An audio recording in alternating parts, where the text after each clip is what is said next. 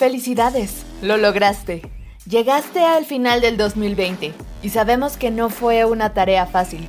Tuviste que superar muchos obstáculos, enfrentarte a muchos retos, confrontar muchos miedos, estar alejado de las personas que amas o a veces demasiado cerca de ellos. Está por terminar este capítulo que parece sacado de una novela de ficción distópica, pero no tengo que darte detalles de la situación porque la viviste en carne propia. Fue solo un año más en una década, que si lo piensas más o menos, nos entrenó para este año que parecía medio apocalíptico.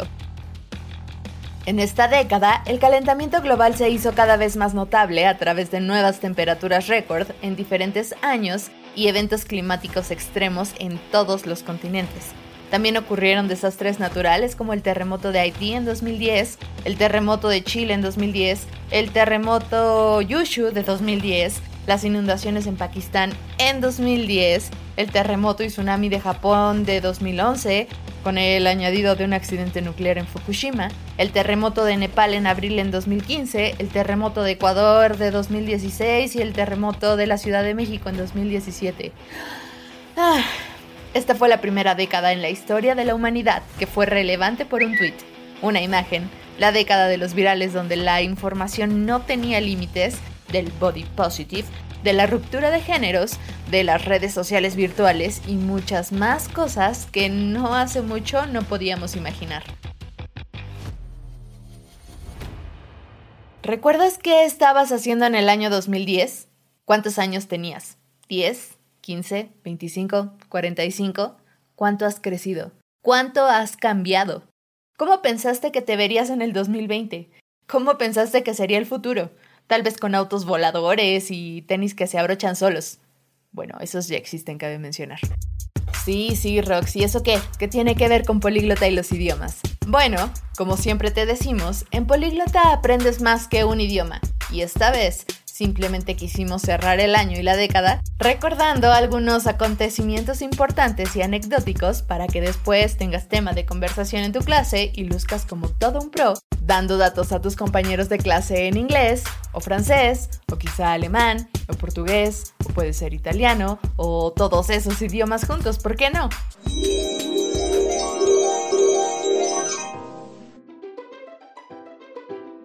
Corría el año 2010 Solo un poco más de la mitad de la población, el 53%, estaba conectada a Internet. En la actualidad el 84% de la población se encuentra conectada. En 2010, el 60% eran hombres conectados. Actualmente esto ha llegado a un equilibrio ya que el 49% son hombres y el 51% mujeres. Y a pesar de que el smartphone apareció en el 2007 con el iPhone y su novedosa cámara de 2 megapíxeles y 16 GB de almacenamiento, no te cabían más de mil canciones, y ni hablemos de aplicaciones, fue hasta 2010-2011 que comenzaron a venderse masivamente. Pero antes de eso, solo el 32% de la población tenía un smartphone. Ahora no nos imaginamos sin un aparato de estos, ¿verdad? Un teléfono sin cámara o sin internet. Muy vieja escuela, ¿eh? Este mismo año aparece el iPad y desde ese momento las tablets comenzaron a conquistar a los usuarios. Obviamente para esos años ya podíamos acceder a Internet desde ordenadores portátiles y de escritorio, y en aquel tiempo el correo electrónico ya era uno de los servicios online más utilizados, un 88% de la población lo utilizaba, y en contexto de pandemia lo vimos revivir, pero su uso ya no es como antes, donde incluso lo usábamos para entretenernos. Pero chécate este dato. Actualmente el 97% de la población, por lo menos en España, tiene un smartphone. Y piénsalo, conocemos a muchas personas que no tienen una computadora de escritorio, pero ¿conoces a alguien que no tenga un celular? Ojo, sabemos que aún hay muchas personas y comunidades que no tienen la posibilidad de acceder a este tipo de tecnología pero estamos dando números generales y de estudios que hemos revisado. Podríamos hacer una crítica o un análisis más amplio, pero lo vamos a dejar para otro momento. 2011. El año en el que se estrena la maravillosa serie Game of Thrones. En ese entonces no imaginábamos que podía tener ese final tan asqueroso, pero bueno, sigamos. Hubo una boda real, Salió la Nintendo 3DS, el iPad 2, el iPhone 4 y el 4S, que incluyó por primera vez la ya muy reconocida voz de Siri, y aparecieron canciones que rompieron récords como Party Rock Anthem, Rolling in the Deep, y no solo como las más escuchadas, también por sus videos musicales. Todo eso hace nueve años. Sí, nueve. Saltemos al 2012. ¡Felicidades! También sobreviviste al fin del mundo maya. ¿Recuerdas? En ese año nace Instagram, compitiendo con el gigante Facebook, que terminaría ese mismo año comprando esta nueva red social, porque ya sabemos cómo dice el dicho, si no puedes con tu competencia, cómprala. En este año aparece el videoclip de la canción Gangnam Style, que alcanzó el récord de visitas en YouTube con 3 millones de visualizaciones. Por supuesto, quien no vio, cantó y hasta bailó esa canción. Gangnam Style. Gangnam Style. Y no somos grandes conocedores del K-pop, pero creo que el Gangnam Style fue clave para que este género entrara con fuerza al occidente. Por lo menos en Chile o en México, una que otra rola de BTS sí la hemos escuchado en algunos comerciales. Con los terroristas.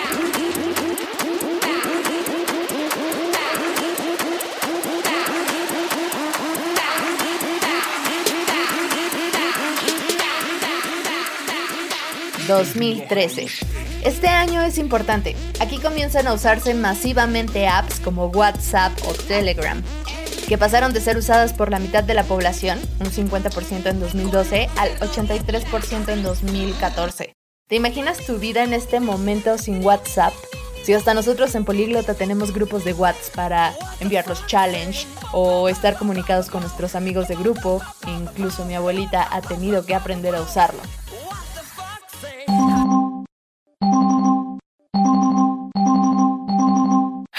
2014. Tuvimos que dejar ir grandes compañeros. Ah, hasta siempre, hasta siempre, Messenger. Extrañamos tus zumbidos, tus estados coloridos y esos emojis que nos regalaste. Ahora ya no nos podemos hacer notar con nuestro crush, conectándonos y desconectándonos una y otra vez. Pero bueno, no todo es ausencia en este año. También en este año aparece la razón por la que tu vida se hizo un poco más hermosa, un poco menos productiva, y es que es el lanzamiento de Netflix. Y con ello, palabras como binge watching comienzan a resonar en nuestra vida. Y al año siguiente, 2015, Chile obtiene su primer gran triunfo internacional en fútbol, campeones de América. Sí, amigos chilenos, yo estoy bien, mi familia está bien, gracias por todo, pero como no todo es fútbol, por suerte, ese mismo año en Estados Unidos se aprobaba la legalización del matrimonio gay, abriendo las puertas a un mundo más tolerante y diverso. En 2016, pensamos que sería un año de luto. Se llevó a nuestro divo de Juárez, nuestro amado Juan Gabriel, David Bowie, a Prince, a George Michael. Ya para 2020, Espera, perdón, era 2016, es la costumbre. No sabía de tristezas, ni de lágrimas, ni nada que me hicieran llorar. Ay, dolor, ya me volviste a dar. Bueno, pero no todo fue tan triste.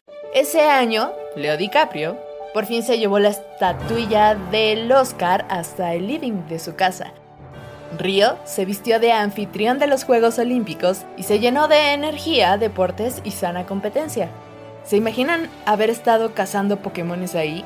Si no estoy loca. Ese mismo año se lanzó Pokémon Go y sabemos muy bien el revuelo que causó en todo, pero en todo el mundo. Tengo que ser siempre el mejor, mejor que nadie más.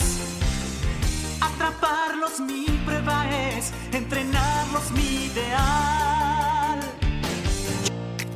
El 2017 fue un año de muchos cambios. Comenzó con el cambio de ganador en los Oscars, ¿lo recuerdan? el equipo de La La Land arriba del escenario recibiendo un premio que no era para ellos.